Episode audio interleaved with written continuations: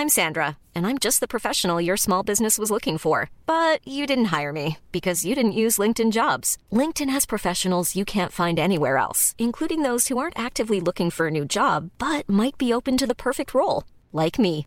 In a given month, over 70% of LinkedIn users don't visit other leading job sites. So if you're not looking on LinkedIn, you'll miss out on great candidates like Sandra. Start hiring professionals like a professional. Post your free job on linkedin.com/people today.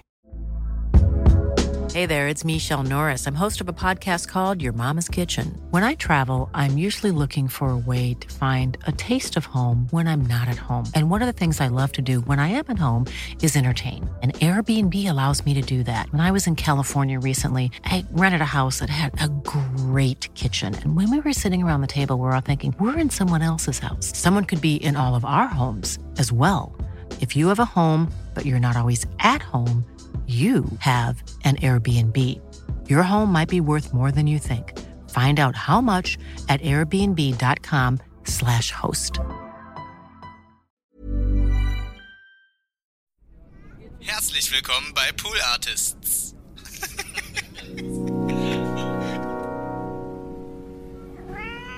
die geilsten Arbeiten, die ich gemacht habe, waren einfach so fünf Minuten Byproducts. Ja. Und die habe ich nicht geplant gehabt. Und das wurmt mich auch total, dass ich das nicht kontrollieren kann. Also es wäre wär geil, das kontrollieren zu können, so ähm, gute Einfälle zu haben, inspirierend, äh, Inspiration zu finden, Ja. sofort.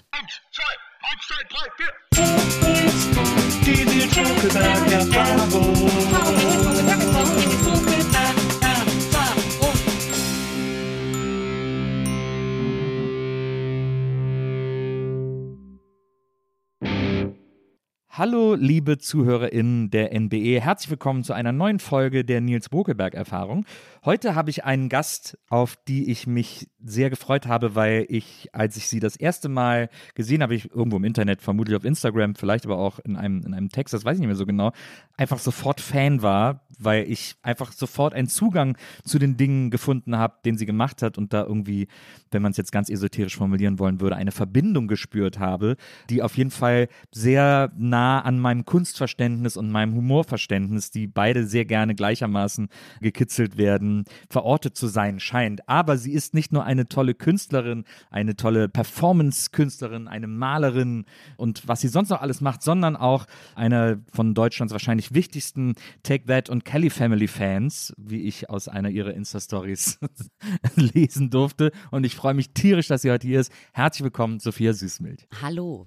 Hallo Sophia, ich habe einmal diese, du hast diese Insta-Reihe gemacht, die hieß Crisis as a Chance. Ja, äh, die ist ja genau. dann auch von der Stiftung äh, Anne Frank- Genau, von der Anne Frank Frank- Stiftung ausgespielt worden sozusagen auf, auf YouTube. Und da gibt's so, da gab es so ein kurzes, wie alles so kurze Videos, wie so, Mhm. so Insta-Stories. Und da gab es ein kurzes, wo du deine zwei Take-That-CDs. Da hatte ich so ein bisschen das Gefühl, dass du jetzt so zur Pandemiezeit so ein bisschen in deinen alten Jugendzimmer oder in deinen alten Jugendsachen wühlst und dann solche Schätze wiederfindest. Ja, ich weiß gar nicht mehr, wo ich das her hatte. Ich war auf jeden Fall unglaublicher Take That Fan. Also ich war tatsächlich auch auf einem Konzert, da hatten sie aber den Imagewechsel schon und ich kann mich noch erinnern, dass ich dann so Mark geschrien habe, ne? du hast ja den Namen geschrien, in den du verliebt warst und so. Genau, und meine Mutter stand neben mir und hat so zugeguckt und dann war mir das ein bisschen peinlich. Und ich hatte aber auch so eine Videokassette und habe mir die immer und immer und immer wieder Aber war das dieses. Konzert? Nee, das war so ein, äh, keine Ahnung, da sind sie auch beim Inder essen und so. Ah ja, Das ist okay. irgendein, irgendein Video, ich weiß es gar nicht mehr. Es ist alles so lange her inzwischen. Ich hatte, ich hatte mal so eine Videokassette von einem Konzert von denen, wo sie äh, Smells Like Teen Spirit gecovert haben. oh, geil. Und das war ganz unangenehm. War's ist- unangenehm, Ja, das ist richtig echt? unangenehm. Ja, wenn Gary Smells Like Teen Spirit singt. Naja, es gibt ja dieses geile Smells Like Teen Spirit Cover von äh, Patti Smith, kennst du das? Ja, ja, das, das ist ist wunderschön. Das. Deshalb dachte ich kurz so, okay, vielleicht haben die das geil gemacht, aber nee. Nee, weil. Gary singt, With the lights out. Ah, ja, versucht ja, es dann ja, halt ja, ja, äh, okay, Gary-artig ja. zu singen. Gary. Äh, Aber Mark war dein großer Liebling. ne? Mark, genau, und Robbie hat sich ja dann getrennt und Ja. dann weiß ich noch, dass wir in der Schule geredet haben, so der wird schon sehen, dass es jetzt vorbei ist mit seiner Karriere und so. Und es war immer noch so, wenn dann Leute Robbie Williams Fans waren und dann war ich so, innerlich ist bei mir immer noch so, I know the true story. breaks your heart, he's a betray he betrayed us. Genau, take that, Wahnsinn. Hast du eigentlich die, hast du dann das, das Soloalbum von Marc auch gehört? Hat Nein, dann, nein, nein, das, Das war war gar nicht so dann, schlecht, das war so ein bisschen Indie-rockig. So. Du, das, ich war ja auch nicht wirklich äh, Musik interessiert. Das war ja irgendwie, ich war, wann war ich ein Fan? So vierte Klasse, mit zehn ging das los, ne? Elf, zwölf. Und mit 13 war ich dann schon Punk, glaube ich. ja. Da war dann schon so Nasenringe und Glatze rasiert und es ging dann ganz schnell, der Bruch. Du hast dir eine Glatze Genau. rasiert. Ja, ich glaube so, da war ich äh, zwölf oder klar, knapp 13, naja, habe ich mir eine Glatze rasiert dann. Krass.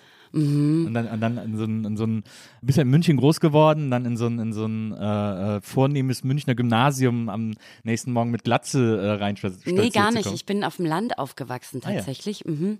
Und bin dann mit Glatze ins Dorfener Gymnasium Noch besser. marschiert. Genau, und alle dachten irgendwie, ich wäre ein Junge. Ähm, also nicht in der Schule dann, aber so Leute, die mich so gesehen haben und so, genau. Ja, da bin ich reinmarschiert. Aber ich meine, nach einer Woche gab es dann irgendein anderes Thema. Da war es dann nicht mehr so aufregend für alle, oder? Mit Glatze meinst du? Ja. Mai, ich hatte davor auch so Dreadlocks und so. Ich glaube, Ja. so aufregend war das dann Okay, gar ja, nicht. Ich kann mich nur dran erinnern, also ich weiß auch nicht, warum ich das dann gemacht habe. Es war, glaube ich, auch so ein Impulsding. Ich hatte so Dreads und wollte die wegmachen, ne? Bisschen ständig, hatte diese hässliche Zahnspange im Mund. Und Gut, so. bei Dreads gibt es nicht viele Möglichkeiten, die Ja, loszuwerden. genau, auskämmen oder Glatze, genau. Und dann war halt das so, okay, Haare ab. Ähm, ja, war auf jeden Fall alles sehr experimentierfreudig, bevor ich mich tätowieren konnte, sozusagen mit 12, 13. Ja, verstehe. Gingen nur die Haare zum Rumexperimentieren. genau. Ja, stimmt. Ich hatte auch, ich hatte mit 14, 15 habe ich mir immer so, ich hatte super lange Haare Ja. und habe mir die dann so flechten lassen von meiner Mutter, so zum Dutt oder hatte so Affenschaukeln Oh, wow. und bin so in die Schule gegangen morgens, weil das so, das war so die Zeit der Chili Peppers, da war das so cool, das so mit den langen Haaren zu machen irgendwie. Ah, ah, da war ich noch, wann war denn das? 97? Boah, Chili ja, wahrscheinlich Peps. irgendwie sowas. Das war auch mal im Jugendzentrum, die Chili Peppers, oh Gott. Ja, da muss man immer, die Jungs sagen hey, tu mal die Chili Peps einer. Ich erinnere mich dran im Jugendzentrum. Hey, die Chili Peps. Die Chili Peps. Genau. Aber du bist ja dann, du hast ja dann in äh, München äh, Abitur gemacht. Ich habe die Schule dann erst abgebrochen und dann ich, bin ich wieder angefangen und dann wieder abgebrochen und angefangen. Und irgendwann hatte ich mein Abitur nach 15 Jahren in München, genau. Also ich bin mit 16 dann nach München gezogen. Ich hatte einen Freund, der war so älter. Und dann wollte ich nach München ziehen und dann bin ich 2000 nach München gezogen und bin dort auch vom Gymnasium dann gegangen eben und habe da Abi gemacht, ja. Na. Und dann trotzdem Kunst studiert. Aber du hast ja erst, äh, habe ich gelesen, du hast ja erst spanische Philologie oder dich da eingeschrieben oder so.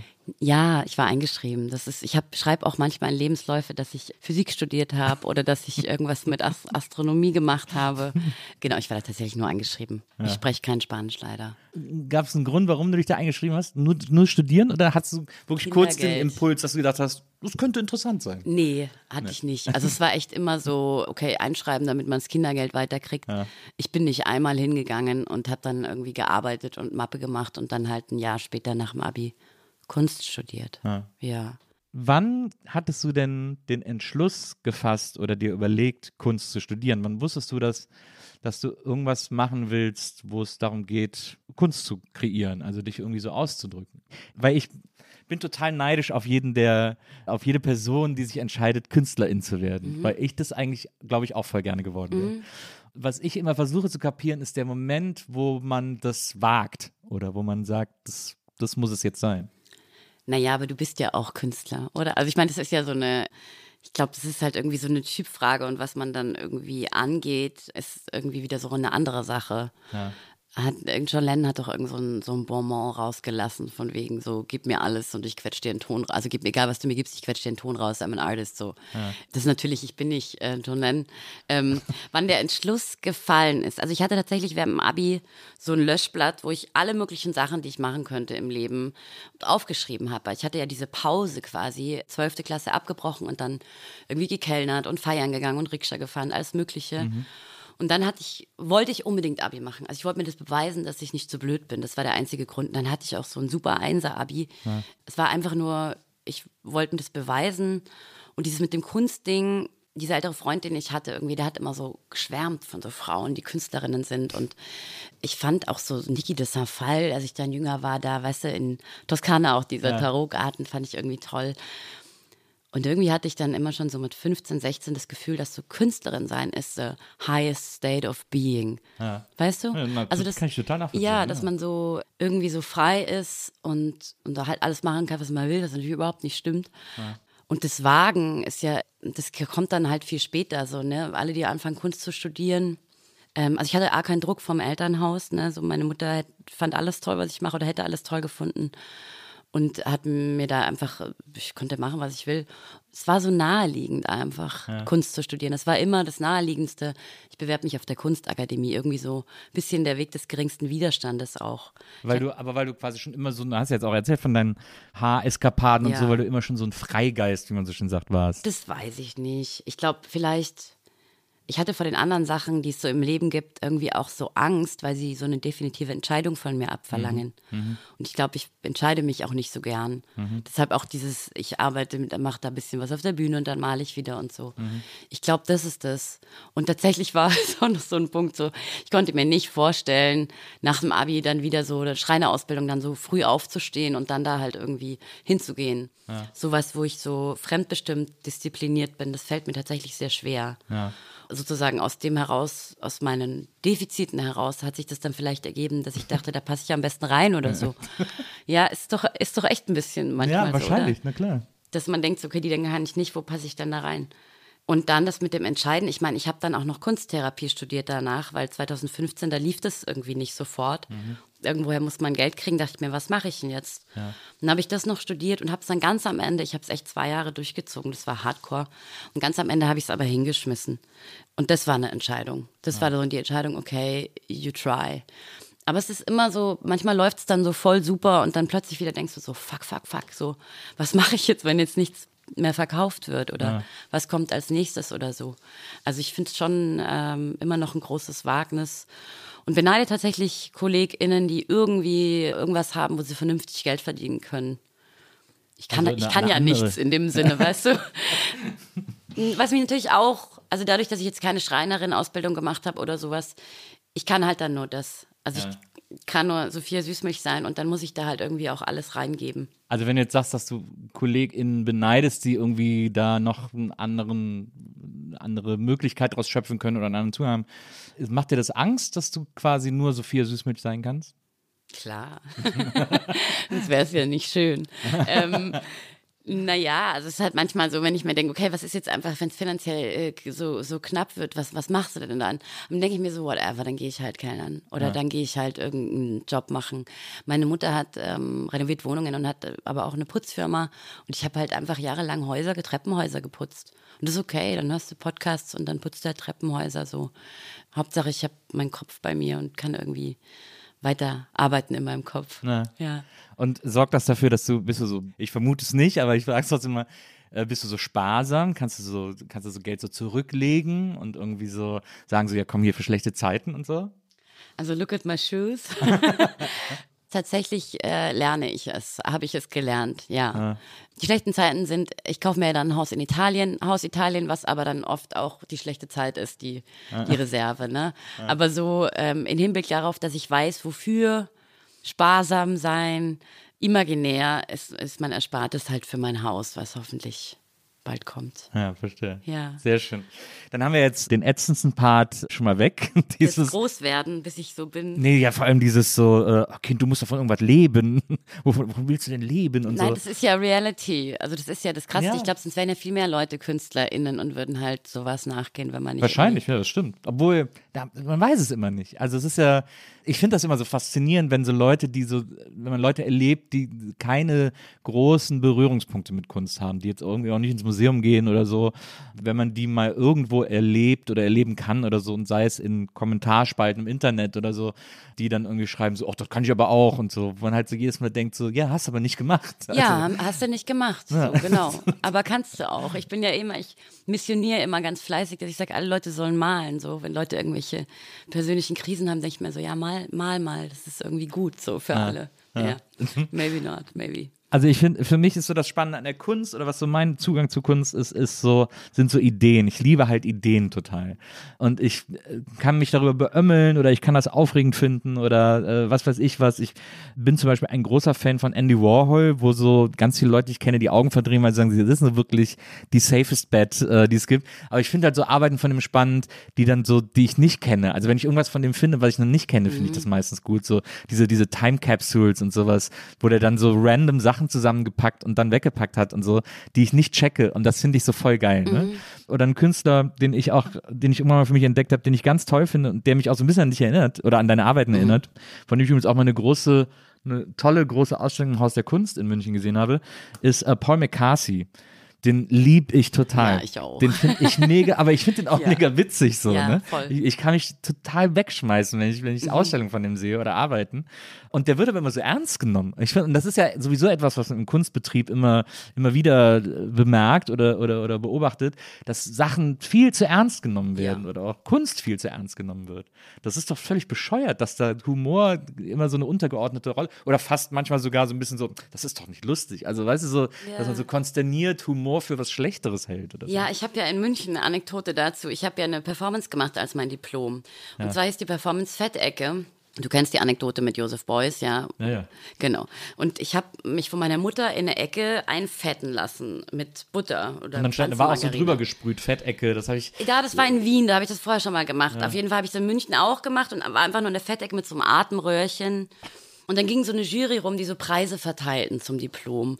Und dann äh, sagte mir nachher dann eine von diesen äh, Frauen in der Jury, ja, wir hätten Ihnen ja gerne was, einen Preis gegeben. Aber dann haben Sie was gesagt in der Butter und das hat die ganze Ernsthaftigkeit und Atmosphäre zerstört. Und ich dachte mir so, hä, das ist ein Slapstick, was ich da mache.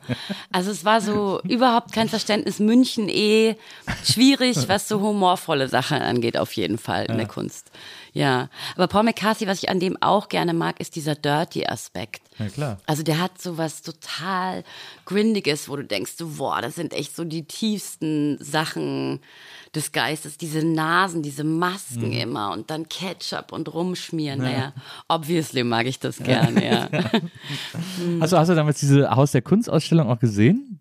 Das war, ich I'm not nicht. sure. Ich weiß, dass der da 2000. draußen lauter so Blumen hatte, Ja, ne? genau, so der hatte innen drin so ein Fort aufgebaut, Ah, okay. wo der auch so eine Performance äh, im englischen Garten gemacht hat, wo er dann in dieses Fort irgendwie so eingeritten ist. Das habe so. ich nicht gesehen, nee. Äh, äh, Ich war nur, ich war nur, ich habe den kennengelernt, ich war 2011, nee, 2006, 2007 war das auf Klassenreise in New York mit einem, unserem Professor Stefan Huber und dann hat er uns diese, diese East Coast Künstler gezeigt und ich war natürlich hin und weg, irgendwie auch von Mike Kelly und so. Ja. Weil es irgendwie natürlich auch so, ne, grindige Stofftiere aufhängen, das liegt mir viel näher, als so ewig lang an so einem Piece zu arbeiten, monatelang. So was Schnelleres, Rotzigeres, ja. Ja.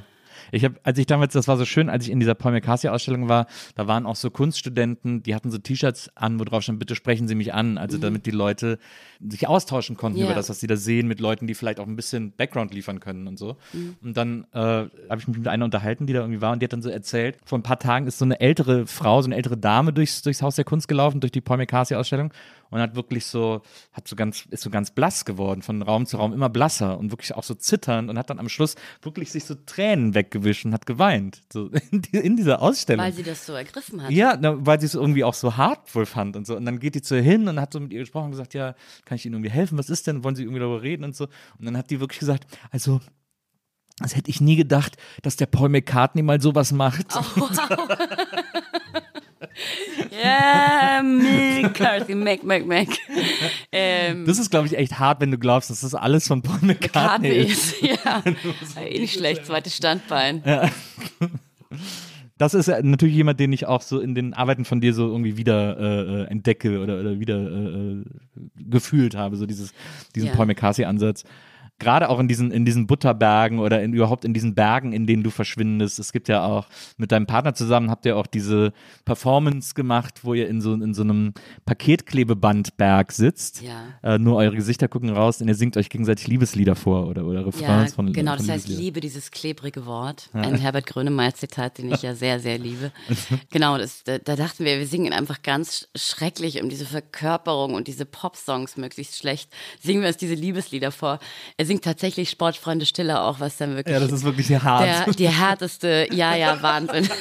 Das war auch wirklich, da saß ich auch wirklich drin, dachte mir so, fuck, Sportstunde Stille. Naja.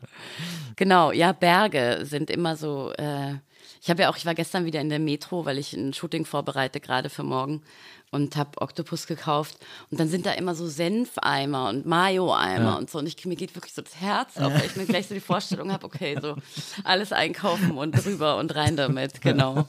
Ja. Das, ich finde das ja interessant bei, der, bei den Sachen, die du machst. Also es geht ja viel um Körper, also es geht vor allem um deinen Körper, aber es ist ja auch so ein, grundsätzliche, ein grundsätzliches Gucken auf Körper oder, oder Wahrnehmen von Körpern dass da in, in, vielen Arbeiten von dir passiert und so stattfindet und so. Du machst ja auch sehr viel nackt. Es gibt also sehr viele Arbeiten, die einfach nackt sind. Also ich muss sagen, und ich weiß nicht, ob das vielleicht eine seltsame Ansichtssache ist, aber ich finde, ich selber finde Nacktsein wahnsinnig witzig. Ja. Ich, also ja. Ich, ich, bin nicht so gerne, ich mag es gar nicht so FKK oder Sauna, ja. so, das ist mir unangenehm, weil ich, weil ich da irgendwie mich so vergleiche oder so. Aber ich finde einfach, ich finde Nacktsein total witzig. Ich laufe einfach gerne nackt durch die, durch die Wohnung und so, weil ich es einfach witzig finde. Ja, ich finde auch, dass der Körper so lustige Sachen machen kann. Und das, wenn du meinst, es geht so um Körper und Nacktsein. Ich empfinde das ja gar nicht so. Und ich habe gestern mit einer telefoniert, also ich habe diese Woche zwei so Fotoshootings wieder äh, morgen und Samstag. Und dann habe ich mit einer telefoniert, wo ich gesagt habe, und dann möchte ich, dass du dich äh, auf mich draufsetzt und wir machen das und das. Und dann irgendwann habe ich gesagt, dir ist schon klar, dass das alles nackt ist. Und sie so, ja, ja, ja, ja. Weil für mich ist das so völlig klar, dass ich alles da nackt mache. Das ist für mich halt so der natural state of being ja. in den Arbeiten. Und wenn ich halt alles andere wäre dann für mich verkleidet oder so. Ich glaube, manchen ist das dann nicht ganz so klar, dass das halt irgendwie alles nackt stattfindet bei mir. Aber für mich geht's nicht um Nacktheit, für mich geht's ums nicht angezogen sein ja. in diesen Arbeiten. Und das so mit, mit witzig, ich glaube, das kommt bei mir darüber, diesen Humor dann sozusagen im Körper zu finden. Ich habe ja auch unglaublich viele Body-Issues, glaube ich, wie alle Frauen, die irgendwie sozialisiert werden. Ja. Und das halt nicht mehr ernst zu nehmen und halt zu schauen, was der Körper macht. Und dann erst recht irgendwie komische Bewegungen und so zu machen. Das ist halt einfach eine unglaubliche Befreiung. Und nackt rumlaufen ist auch eine unglaubliche Befreiung.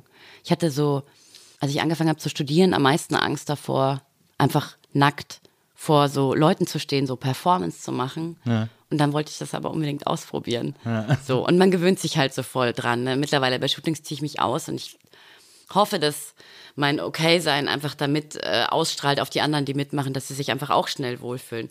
Also, dass es halt eine Experience wird auf eine Art oder Ja. so. Ja. Nackt miteinander rumzulaufen und so Quatsch zu machen. Weil darum geht's mir eigentlich. Ich meine, die Fotos sind halt irgendwie so ein Byproduct und schon der Anlass des Ganzen. Aber im Endeffekt sind dieses Fotomachen immer, okay, wir besorgen Zeugs und dann treffen wir uns mit verschiedenen Konstellationen und machen halt irgendwie was. Und danach fühlt man sich einfach irgendwie so wahnsinnig gut. Ja, that's why I do it. Ich überlege dann ganz oft, ob ich das auch könnte. So, ich habe hab schon ganz oft überlegt, ob ich irgendwie, wie ich so zu meiner eigenen Nacktheit stehe, Ja. sozusagen. Also auch wenn ich, wenn ich so deine Arbeiten mir angucke und so und dann auch dann manchmal überlege, hätte ich da jetzt so mitmachen können oder so. Und ich ganz oft lustigerweise die erste Hürde, an der ich so hängen bleibe, ist so, dass ich Angst hätte, dass ich da aus irgendeinem Grund, vielleicht aus Nervosität, vielleicht aber auch aus Aufregung oder sonst was, äh, eine Erektion hätte. Ja. Und das dann so, und dass mir das so super unangenehm wäre. Ja, aber dann ist es kurz unangenehm und dann gehen wir irgendwie alle ganz damit um irgendwie und dann geht die Erektion auch wieder oder vielleicht macht man ein gutes Foto und hängt irgendwas am Pimmel auf oder so, wenn der eh steht. Und dann muss halt dann die praktisch. Situation so nutzen. Aber ja, ich hatte auch schon so Shootings, wo ich dann mit mehreren Leuten und dann furzt man aus Versehen und dann, aber das ist irgendwie auch egal dann. Ich, ich finde es irgendwie durch Situationen durchgehen, vor denen ich Angst habe und die dann peinlich sind und dann verliert es das und irgendwie wächst man doch dann daran. Findest du nicht so, durch Peinlichkeiten durchgehen? Ja, na klar, also bestimmt. Also ich finde es schrecklich, aber mich interessieren Peinlichkeiten dann gleichzeitig total Na klar. irgendwie. So dieses Gefühl, dieses Unangenehm, diese Scham sich anzuschauen. Und wie die funktioniert und was die mit mir macht und wie die um sich greift und wie ich die nicht mich von der benutzen lassen will oder so. Verstehst du, was ich meine? So, dass ich mir denke, so fick dich, ich schäme mich halt nicht. Ja. Aber Darf man ja- fick dich sagen? Ja. Ja, um, Okay, unbedingt, ich cool. bitte darum. Äh, aber wenn man andere Leute, wenn man andere Leute sagen hört, dass sie sich von der Scham nicht unterdrücken lassen wollen, dass sie sagen wollen, fick dich, äh, ich lasse mir das nicht, nicht aufoktroyieren, hat man dann nicht oft das Gefühl, dass also das ist so ein bisschen fake it till you make it, also weil, weil man sich das selber auch erstmal nicht glaubt, wenn man das sagt, weil es ja einfach erstmal nur gesagt ist, weil man hat diese Scham ja, die haben wir ja alle irgendwie mitbekommen und abbekommen. und So. Also ich finde Scham auch wahnsinnig interessant. Ich finde die auch, ein- ich finde die zum Beispiel auch einen wahnsinnig tollen Kink und da ist ja wieder in eine ganz andere Richtung, da ist die plötzlich ganz interessant und aufregend und sexy und so.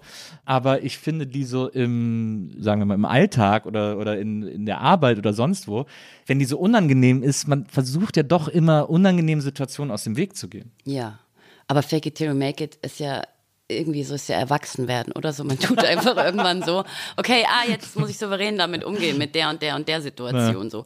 Vielleicht bin ich auch einfach da äh, noch nicht reingewachsen, dieses Erwachsensein, weil ich irgendwie keine Kinder habe. Ähm, aber ähm, Ach, das, das äh, sorgt nicht automatisch echt? für. Also nee, nicht automatisch, aber ich finde schon, dass plötzlich sowas anders im Fokus steht, dass man halt irgendwie so zack, zack, zack funktionieren muss. Also das ist so ein ganz krasse, bei Leuten sowas hervorwirft. Und ja. ich habe manchmal mit allem so das Gefühl, und klar erzählt man sich das dann irgendwie erstmal so.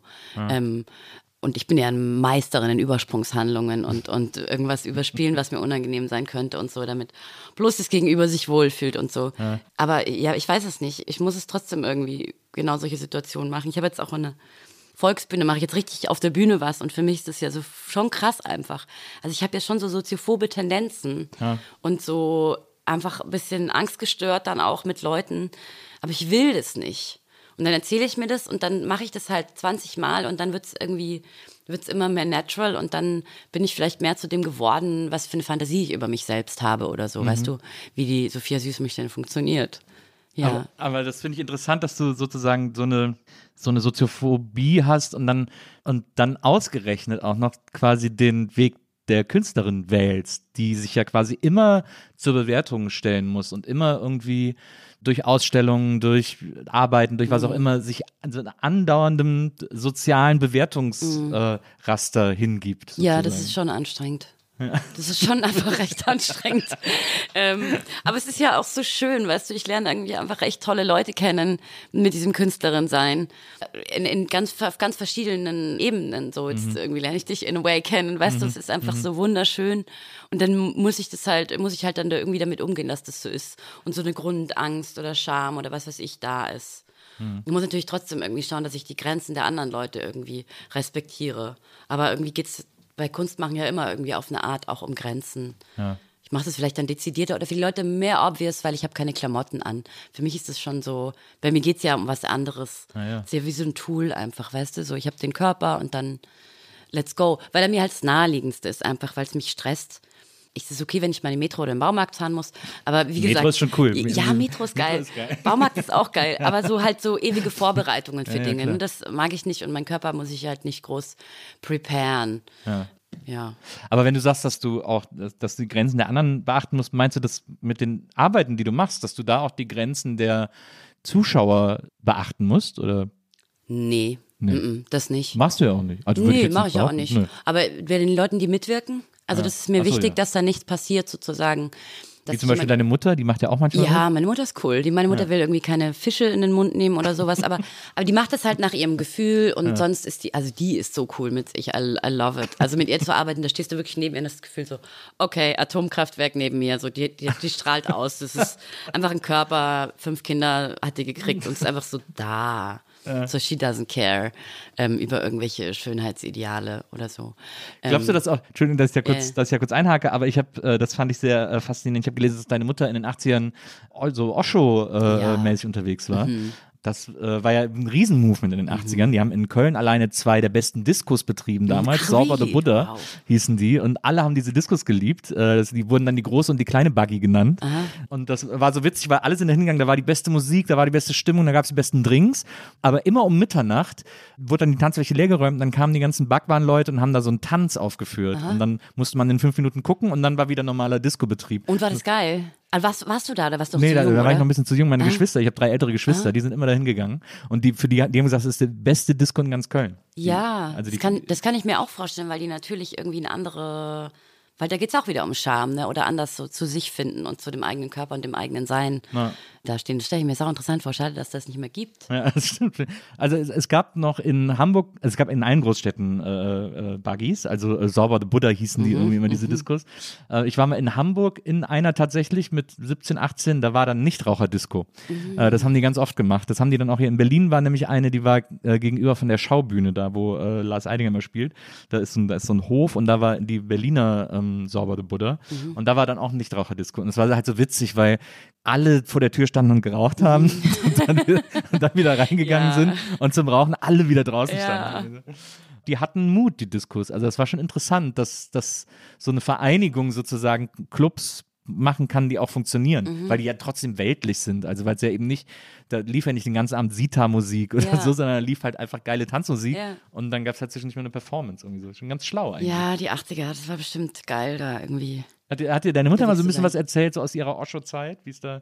Ah, pff, bestimmt öfter mal so von irgendwelchen Meditationen auf einem Bein und so. Ich weiß nur, dass sie halt einfach die Schule abgebrochen hat, so in der achten Klasse und sich dann irgendwie dem so zugewandt gefühlt hat. Sie hat auch heute noch so ihre Holzkette mit Osho drin.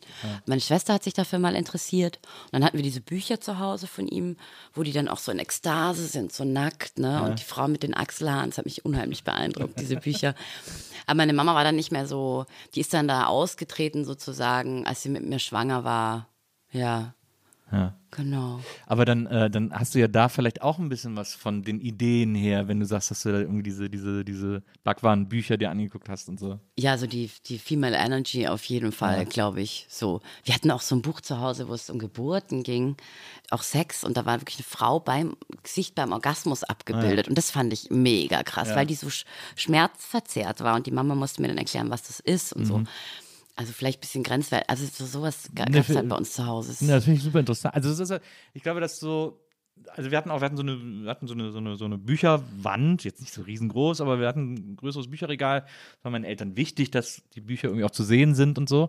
Und ich habe auch als Kind schon wahnsinnig gerne in diesen ganzen Büchern geblättert und alles Mögliche. Also vor allem, ich fand auch, glaube ich, immer Bücher gut, die eben nicht für Kinder waren. Ich konnte mir auch stundenlang, wir hatten so, ein- so ein äh, äh, Möbelbaubuch zum Beispiel, wie man so Regale, ich, boah, dieses Regal müsste man mal bauen und so. So habe ich da so stundenlang durchgeblättert äh, oder irgendwelche Strickbücher oder, aber dann eben auch so Bildbände von unterschiedlichsten Dingen irgendwie. Also ich kann das total nachvollziehen, dass einen das als Kind so mega fasziniert, da so durchzublättern. Total, auch die Verbotenen waren es, die waren so ein bisschen weiter oben. Ne? Ja. Und Dykes, ähm, den, Oh ja. genau, und diesen Dykes-Buch, und das war krass, halt diese Zeichnungen, das hittet dich ja auch genauso so, äh, also für mich war das ja auch Reality irgendwie, so Na Kinder, klar. die sich gegenseitig Messer in den Rücken stechen und so. Das war wirklich eine harte Nummer. Das lag auch bei uns zu Hause rum. Aber natürlich bin ich glühender Dykes-Fan. Ja, natürlich. Ähm, genau. Also ja, so Bücher, die rum, das hat mich schon einfach auf jeden Fall stark geprägt. Und ich habe die Bilder noch so krass im Kopf, ne? Ja. Von diesen ja, ja, Büchern. Genau. Das Ja. habe ich auch. Ich, wir hatten so ein Buch von, es gab so ein Pantomimentheater, die hießen, hießen die Mummenschanz? Ich glaube, die hießen Mummenschanz, wenn mich alles Ja, täuscht. aus der Schweiz, ne? Ja, das kann sein, Ja. genau. Die aber immer nur mit so Formen. Die Mhm. Figuren hatten, waren immer nur so Formen und so. Und da hatten wir irgendwie so ein Buch von. Es gab in Köln damals ein riesengroßes Pantomimentheater, eines Mhm. der wichtigsten in Europa irgendwie, weil das von einem der größten, großen Pantomimen der Welt gegründet wurde und so. Und äh, da sind die mal aufgetreten. Da waren, glaube ich, meine Eltern mal und haben dann dieses Buch von der Aufführung Mhm. mitgebracht. Und ich habe das stundenlang geblättert, weil das so eine, das, das finde ich so krass. Also gerade als Kind spürt man das, wenn Dinge so eine ja, fast so eine Evil-Energie haben. Also so eine, es gibt manchmal Ja. so Bücher und Bilder, die haben was super Unheimliches und sowas, was eigentlich nicht gut ist. Und als Kind zieht einen das magisch an und man Total. geht da total drin auf irgendwie. Also man hat auch das Gefühl, dass das so Geheimnisse sind, die man eigentlich nicht wissen darf und so. Ja, und deshalb mag ich auch Kunst, die sich genauso irgendwie um sowas bisschen rumbewegt, auch wenn ich solche Sachen nicht selber oft hinkriege, die sich genau um so eine Düsterkeit auch letztendlich drehen. Und dieses Wissen wollen, was dann da ist. Wir hatten auch ein Buch zu Hause, das mussten wir tatsächlich dann wegtun, weil meine Schwester so Angst davor hatte, dass sie nicht mehr dran vorbeigehen wollte. Ich weiß aber nicht mehr, was es war. Irgendein Kinderbuch, irgendwas ganz Gruseliges. Ich kann mich auch erinnern, dass äh, meine Frau Maria, die hatte, die hatten auf Video, ich weiß gar nicht mehr, ob es Labyrinth war oder irgendein so ähnlicher Film, wo es auch so einen super Evil-Typen gibt und Oh. Ja. sie hat dann ihren Vater als Kind gezwungen, das zu löschen. Sie hat sich neben ihn gestellt, hat gesagt, lösch jetzt die Videokassette. Ich Oh, dann nicht, ist es weg. rumliegt. So. Ah, Labyrinth, das ist mit David Bowie, Genau. gell? Oh, den habe ich auch sehr geliebt, den Film. Geil. Ach, Nostalgie, Wahnsinn. Ja, das stimmt. Du hast gerade eben schon von deiner, von deiner Diplomarbeit erzählt ähm, und äh, ich habe auch auf deinem Instagram-Account gibt es ja auch so ein, äh, also übrigens, ich erkläre es mal kurz für die ZuhörerInnen, ähm, unsere Gäst, äh, GästInnen dürfen sich ja immer wünschen, was sie gern äh, für Snacks haben wollen. Du wolltest gerne Torte, deswegen hat äh, Wenzel uns Torte besorgt. Wenzel, was ist das für eine Torte? Schokoschock. Schokoschock, eine Schokoschock-Torte für uns. Ist geil, Wenzel, danke. Ich musste jetzt kurz ein bisschen essen. Das war ja, so. na, unbedingt. Und damit sich unsere Gäste auch immer wohlfühlen, st stellen wir ihnen immer ein Bild hin von Menschen, die wir glauben, die sie irgendwie kennen, mögen, inspirieren, was auch immer. Bei dir habe ich sehr lange überlegt und recherchiert und bin dann immer hin und her gerissen gewesen. Ich hatte ganz am Anfang gedacht, ich stelle dir Boys hin. Dann habe ich aber eine Insta-Story, wo du bei so einer Performance mitgemacht hast, gesehen, wo du geschrieben hast, irgendwie Fuck Boys, irgendwie Boys Horror. Aber wegen dieser, wegen dieser Fettecken-Nummer habe ich eben, also es, du arbeitest dich ja schon sehr an Boys ab. Äh, Naja, hin und nee, wieder. Boys als Symbolfigur für das deutsche ähm, Kunstverständnis, so, Ja. dass der so eine, so eine Überfigur ist und dieses Geniebegriff und so. Ja. Das ist das Abarbeiten daran, dann nehme ich ihn nur als Figur her. Ja. So an so einem männlichen, äh, wow, so der, der rotzt irgendeinem, schreibt zwei Zeilen und dann ist es so total überhöht, ne? An diese Überhöhung, das, das nervt mich halt. Glaubst, du nicht, dass Beuys zum Beispiel einer dieser Fälle ist, der so fundamental falsch verstanden wird äh, im öffentlichen Diskurs irgendwie so? Ja, der, der erinnert mich, Beuys erinnert mich jetzt so an so äh, Querdenkerkunst, weißt du, so ESO-Kunst, die so Fett und Filz und dann ist hier so eine Magie drin und dann singen wir ein bisschen. Einfach, ich, es kommt nicht von mir, irgendwer anders hat das gesagt, Beuys ist Querdenkerkunst, aber das trifft halt irgendwie so auf den Nagel. Ich weiß nicht, äh, falsch verstanden, pff, wird nicht alles irgendwie falsch verstanden. Also wie meinst du, inwiefern falsch verstanden? Ja, also die eine Sache, die wir bei Beuys ja, und da hat, das hatten wir, davon hatten wir es ja heute schon, Mhm. die eine Sache, die, die, auf die man bei Beuys natürlich immer wieder trifft, ist, oh, ein Block Fett in die Ecke stellen, da kann ich auch. So. So, ne? Das ist ja erstmal etwas, was ja sich durch die komplette Arbeit von Beuys Mhm. zieht, dieses, dieses, diesen Vorbehalt seiner, seinen Arbeiten gegenüber. Und dann auch, ich habe erst ganz spät Beuys verstanden, weil ich glaube, dass es bei dem auch viel daran liegt, wie der überhaupt ausgestellt wird, wie der kuratiert wird, wie der in den Raum äh, gestellt wird, äh, wie der, mein Bruder zum Beispiel, der hat mal eine Zeit lang in London äh, gearbeitet, musste dann immer wieder so pendeln und dann hatte der halt Zeit in London, ist er irgendwie so in die Tate Modern gegangen oder so, wo es ja auch so, so eine, so eine Boys-Ecke im Grunde genommen gibt und da hat er gesagt, in der, in der Tate Modern, da hat er das erste Mal kapiert, wie das überhaupt gemeint ist, weil da der Raum so perfekt darauf abgestimmt ist, sozusagen. Ja, man muss gut äh, komponieren mit ihm. Ja. Äh, es erinnert mich dann auch trotzdem immer irgendwie an Design. Na, Weil es halt irgendwie hat sowas einfach ja, Äh, sehr Designiges. Aber Räume sind auf jeden Fall wichtig äh, bei Boys.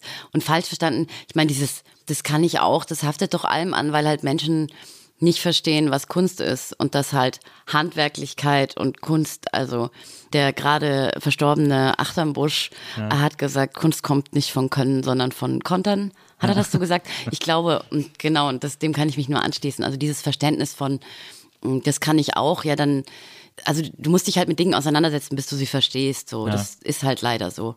Es ist leider so, dass nicht alle Kunst für alle ist.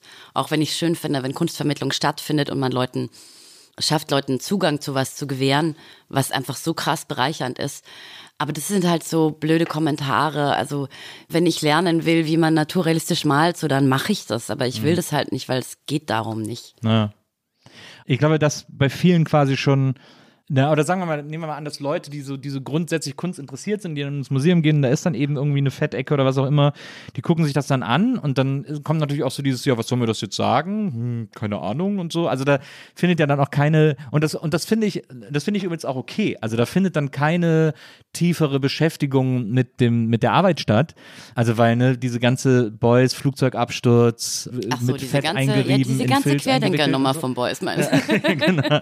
Also das, wenn man das alles nicht weiß sozusagen, und sich das einfach nur anguckt und sich dann versucht, eine Meinung zu bilden, dann gibt es natürlich so Kunst wie eben solche, solche Installationen von Boys, wo das halt in die Hose gehen muss, weil das, weil das halt für sich gar nicht spricht, Ja. äh, so in den allermeisten Fällen. Das ist halt ein Job der Kunstvermittlung und auch Job der einzelnen BetrachterInnen, die sagen, okay, will ich das verstehen oder will ich das nicht verstehen? Die Leute fühlen sich ja zum einen dann blöd, also das ist ja immer dieses Grundding so, ich fühle mich blöd, weil ich verstehe es nicht. Vielleicht gibt es aber auch gar nichts zu verstehen und die anderen sind die Deppen so. Und die, die Wahrheit liegt natürlich jetzt irgendwie zwischendrin so oder wir sind alle Deppen, ich weiß es nicht. Man muss einfach den Leuten das dann vielleicht auch lassen, dass sie, dass sie halt so reagieren wollen drauf. Also das, das ist ja auch eine Form von an sich reiben. Genau, so. ja, absolut. Das ist bescheuert und da stehe ich nicht drauf. Und to be honest, wenn ich irgendwie ich bin auch so eine Ausstellungsgeherin. Ich gehe auch ganz oft durch und bin so, ja, ja, nein, nein, ja, nein, ja, so.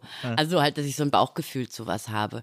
Was natürlich habe ich irgendwie ein breiteres Wissen als andere, weil ich mich damit beschäftige, ist mein Beruf und so weiter. Aber ich bin auch total oft voll oberflächlich und gehe da durch und werde der Person, die es geschaffen hat oder den Leuten, die sich was dabei gedacht haben, überhaupt nicht gerecht. Ja. So, weil ich finde, die Wahrnehmung ist auch man hat nicht so eine hohe Aufnahmefähigkeit. Äh, I don't. Vielleicht andere. Also ich kann mir halt eigentlich irgendwie dann ein, zwei, drei Arbeiten anschauen und ein tieferes Verständnis dafür entwickeln, mich damit auseinandersetzen. Und dann war es das aber auch wieder, sonst wird es mir auch zu viel. So. Ja. Weil ich finde, Kunst ballert schon auf eine Art auch. Nicht so arg wie Musik oder Film, also dass du so ein overwhelming Ding schnell hast, aber es tut's auch und das checkt man dann irgendwie nicht und irgendwie geht man dann raus und ist so, wow. Mhm. So muss Kunst ja vielleicht auch funktionieren. Also, dass die, also ein Beispiel ist, ich gehe mit meinem besten Freund immer zur Dokumenta. Mhm. Äh, irgendwie dreimal da und wir verabreden uns dann immer so richtig. Er lebt in München, ich, ich äh, lebe immer irgendwo anders und äh, zur Dokumenta treffen wir uns dann in Kassel und dann machen wir so zwei, drei Tage und dann äh, gehen wir tagsüber, gucken wir uns alles an, abends trinken wir uns irgendwie einen an und dann gehen wir am nächsten Tag verkatert noch weiter. Oh.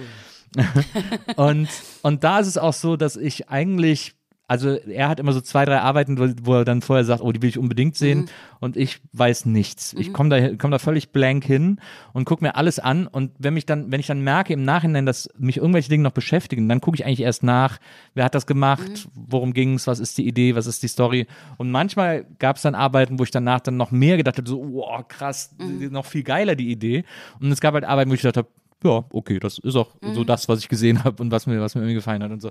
Und das, so muss, also jetzt nach meiner Definition oder meinem Gefühl, so muss Kunst ja eigentlich auch funktionieren, dass die im besten Fall irgendwas in dir auslöst, was dir die Lust macht, dich noch mehr damit zu beschäftigen, als dass du schon vorher mit dem ganzen Wissen irgendwie angetrabt kommen musst, um das, um das alles irgendwie einordnen zu können. Ja, manchmal ist es aber auch geil, wenn man so eine Arbeit kennt und irgendwo gesehen hat und sich darauf freut und dann sieht man die in Real, dann ist es natürlich so, ja, ja, boah, krass. Ja, aber das ist einfach halt, wie das goldene Kalb macht man dann halt draußen. Man überhöht so, was ja letztendlich auch nur ein Gegenstand ist, so wahnsinnig ja. aufgeladen. Das ist halt so Religionsersatz dann bei mir oder so. Und dann geht man, pilgert man sozusagen hin zu einer Künstlerin, die einem gefällt oder sowas. Das, also beides ist ähm, toll, aber natürlich ist es am geilsten, wenn man irgendwo hingeht und sich nicht kennt. Also ich gehe gerne irgendwann nach Venedig zur Biennale. Ja. Ich war tatsächlich ähm, auch da und habe mir nichts angeschaut mal, weil ich, weil ich nur getrunken habe. Also es war der Vorsatz immer da, aber es waren halt so viele Partys zur Eröffnung und so. Very embarrassing. Ähm, da sind auch oft Arbeiten dabei, wenn ich dann durch die Giardini gehe, da finde ich oft sind Sachen und dann flasht es mich halt total weg so und wenn ich neue Künstlerinnen ja. entdecke, das ist unglaublich toll. Ja. ich gehe dann auch immer so rum mit so einem Notizding, weil ich dann sofort so viele andere Ideen kriege dadurch oder mir denke so, boah, das will ich auch mal machen oder so. Was ist interessant zu tun? Ja. Du hast mal äh, in einem Interview, als du gefragt wurdest, ob du, äh, ob es auch irgendwas gibt, was du sammelst, hast du gesagt, ja, deine eigenen Arbeiten und du würdest ja. die bei dir zu Hause, hättest du so eine Petersburger Hängung, äh, wo du die so, wo du immer deine eigenen Bilder anguckst und so. Also ich finde das, das finde ich so interessant, weil man ja denken würde, dass man sich gerade, wo man zu Hause ist oder wo man lebt oder wo man sein Alltagsumfeld hat, dass man sich da mit Dingen umgibt, die einen irgendwie so äh, inspirieren, die einen auf andere Ideen bringen oder so. Aber dann, wenn man sich quasi immer nur durch sich selber inspiriert, mhm. ist das dann, äh, hört das dann irgendwann auf oder? Du Nils, es gibt ja das Internet und ja. das Internet ist unendlich. Das Internet ist unendlich. Nee, das mit dem Sach eigene Sachen sammeln, mein, ich, ich tue, ich, ich, ich male halt einfach viel und muss die auch irgendwo zum Trocknen aufhängen und dann ergibt sich das halt irgendwie auch so und dann hängt das halt irgendwie zu Hause und manche Sachen mag ich auch total gern. Ich habe so eine krasse Beziehung zu denen, ne? ich habe die erschaffen und dann will ich die halt auch irgendwo sehen. Mhm. Und deshalb hängen die zu Hause alle. Und die Inspiration, die findet auf vielen Wegen statt. Ich bin mal äh, eigentlich immer ganz froh, wenn dann eine Zeit lang nicht so viel stattfindet, weil ich das Gefühl habe, dass es einfach die ganze Zeit so viel funkt im Hirn. Mhm. Du musst da irgendwie Struktur und Ordnung reinkriegen. Mhm. Aber das kommt, also aufhören tut Inspiration nie, glaube ich, wenn man neugierig ist, oder? Da findet ja. man immer irgendwas. Ich hatte tatsächlich Angst, dass mir die Ideen irgendwann ausgehen, während dem Studium, ich dachte, man ist so eine Schatztruhe und dann hat man vielleicht so zwei, drei tolle Sachen in sich. Das ne? die, die, die Angst habe ich beim Schreiben zum Beispiel auch immer. Ja, it's not gonna happen, Nils, wirklich. Ich glaube, klar kann, kann, kann man mal sowas richtig Geiles landen. Das Schlimme ist ja auch beim Schreiben, finde ich, ich hasse ja Schreiben. Und gleichzeitig finde ich, das ist auch so das Allerkrasseste, was man machen kann, ist ja. Schriftstellerin sein oder halt Autorin. Man sucht und sucht und sucht und man kann so voll Glück haben und dann kommt es einfach schnell was Geiles. Oder man zermartert sich einfach wochenlang and it's not gonna happen. Und man kann es nicht beeinflussen. So. Die geilsten Arbeiten, die ich gemacht habe, waren einfach so fünf Minuten Byproducts. Ja. Und die habe ich nicht geplant gehabt. Und das wurmt mich auch total, dass ich das nicht kontrollieren kann. also es wäre wär geil, das kontrollieren zu können. So ähm, gute Einfälle zu haben, inspirierend, äh, Inspiration zu finden, ja. sofort. Aber ist das vielleicht die wahre äh, Aufgabe einer Künstlerin, herauszufinden, wie man das, wie man das forcieren kann? Nee, das ist ja dann eigentlich auch schon Neoliberalismus, oder? Also wenn man so, wenn man so die ganze Zeit sich so selbst optimiert in die Richtung, dass man immer so geile Dinger rausballert, so. Und ich kann es total verstehen. Ich denke mir auch so, nein, ich will so richtig ein Konzept haben im Kopf, wie man so geile Dinger entwickeln kann und will nicht irgendwie im Jahr 500 Arbeiten machen, von denen 480 schlecht sind. Mhm. Aber ich glaube, das ist halt meine Arbeitsweise. Ich muss das alles entstehen lassen und dann schauen wir halt nachher mal, ob irgendwie das Ey, Bestand. Das, halte ich jetzt auch für eine übertriebene Quote. Was äh, meinst bei, du? Bei deinen Arbeiten. Naja, whatever, whatever. Dann, nee, aber du verstehst du grundsätzlich, was ja, ja, ich klar. meine. Ja, die sind dann nicht schlecht, aber das ist dann schon irgendwie auch okay. Und manche sind dann danach so bam. Und es gibt auch KünstlerInnen, die ich total schätze, die machen irgendwie eine Arbeit im Jahr, aber die ist so brutal gut. Ne? Und die Arbeiten sind nicht faul, sondern es ist halt oft viel Vorbereitung auch und so es ist einfach dann so brutal gut. Und ich denke mir so, wie machten ihr das? Mhm. Nicht mir, vielleicht sollte ich die, meine Ideen länger ruhen lassen oder so. Aber dann wird's, ich will das irgendwie dann machen und zack und raus und weiter und das nächste. Es liegt mir, glaube ich, einfach mehr so zu arbeiten. Aber es ist halt auch total anstrengend. Naja. Ja, aber ich glaube, das, das sind einfach so unterschiedliche Ansätze zu arbeiten, die aber alle auf eine Art funktionieren. Also ich glaube, man kann nicht die Arbeitsweise von, ich habe das auch oft, wenn ich andere AutorInnen sehe, wie die schreiben oder was die für eine Disziplin haben oder dann lese ich auch Bücher darüber. Es gibt ein ganz tolles Buch von Stephen King über das Schreiben zum Beispiel. Oh, really? Ähm, und ja, das, also das heißt, glaube ich, sogar auch über das Schreiben mhm. und der erzählt hat, dass der jeden Tag der macht wirklich 9 to 5. Der mhm. setzt sich um 9 an seinen Schreibtisch und der hat so einen Zettelkasten. Da hat der so äh, auf, weiß ich nicht, 50 Zetteln sind da drin, wo so 50 Ideen drauf sind. Und dann zieht er jeden Tag eine raus, sagt, oh, jetzt schreibe ich hier mal dran weiter. Oh, und dann wow. schreibt er bis, äh, bis 17 Uhr und dann macht er zu und geht wieder runter. Und dadurch, deswegen kommt von ihm auch jedes Jahr acht Bücher raus, so in etwa. Aha. Und das ist natürlich so super produktiv. Und da denke ich auch mal so, boah, das, diese Disziplin hätte ich auch wahnsinnig gerne, aber ich werde sie niemals in diesem Leben haben ich werde immer nur auf Deadline funktionieren können und mhm. äh, das ist einfach, das ist dann so eine Illusion, von der muss man sich dann verabschieden. Das Aber das ist ja auch classy, oder so AutorInnen, die fangen erst dann zu schreiben an, wenn der Tag der Deadline ist. Naja. Also ich bin ja, ich schreibe ja inzwischen auch wieder so ein bisschen, aber es ist, ich, mir sind Deadlines ganz wichtig und ich will das dann auch abgeben. Aber ich erfahre halt dann immer mehr so, alle SchriftstellerInnen, vergiss es so. Du ja. musst denen einfach eine Deadline sagen, die Wochen vor der wirklichen Deadline ja, ist. Absolut. Sonst passiert es nicht. Und ich kann auch, also ich probiere, ich gehe ja jeden Tag schon ins Atelier und arbeite und probiere mir das geordnet zu machen. Ich wollte jetzt im neuen Jahr alles geordnet machen. Ich wollte Dienstag und Donnerstag wollte ich meine Büro- und Brainstorming-Tage haben, wo ich halt erst das Büro mache und dann so mit Ideen rumwusel mhm. und Mindmaps mache und so, weil das, ja. das muss ich einfach dann irgendwie auch strukturieren. Und dann wollte ich Montag, Mittwoch, Freitag wollte ich meine Maltage haben, wo ich wirklich dann auch malen kann. Samstag wollte ich jetzt immer frei machen und Sonntag wollte ich meine Male- und Musiktage haben, weil ich gerne mehr Musik in meinem Leben haben will. Ja. Aber es funktioniert halt leider nicht so gut. Also mit dem Samstag freimachen, das geht schon einigermaßen, aber so. Hast du schon mit dem wichtigsten Tag geschafft? Was? Hast du ja schon mit dem wichtigsten ja, Tag geschafft. Ja, auf jeden Fall. Ja. Es ist wirklich wichtig, so einen Tag frei.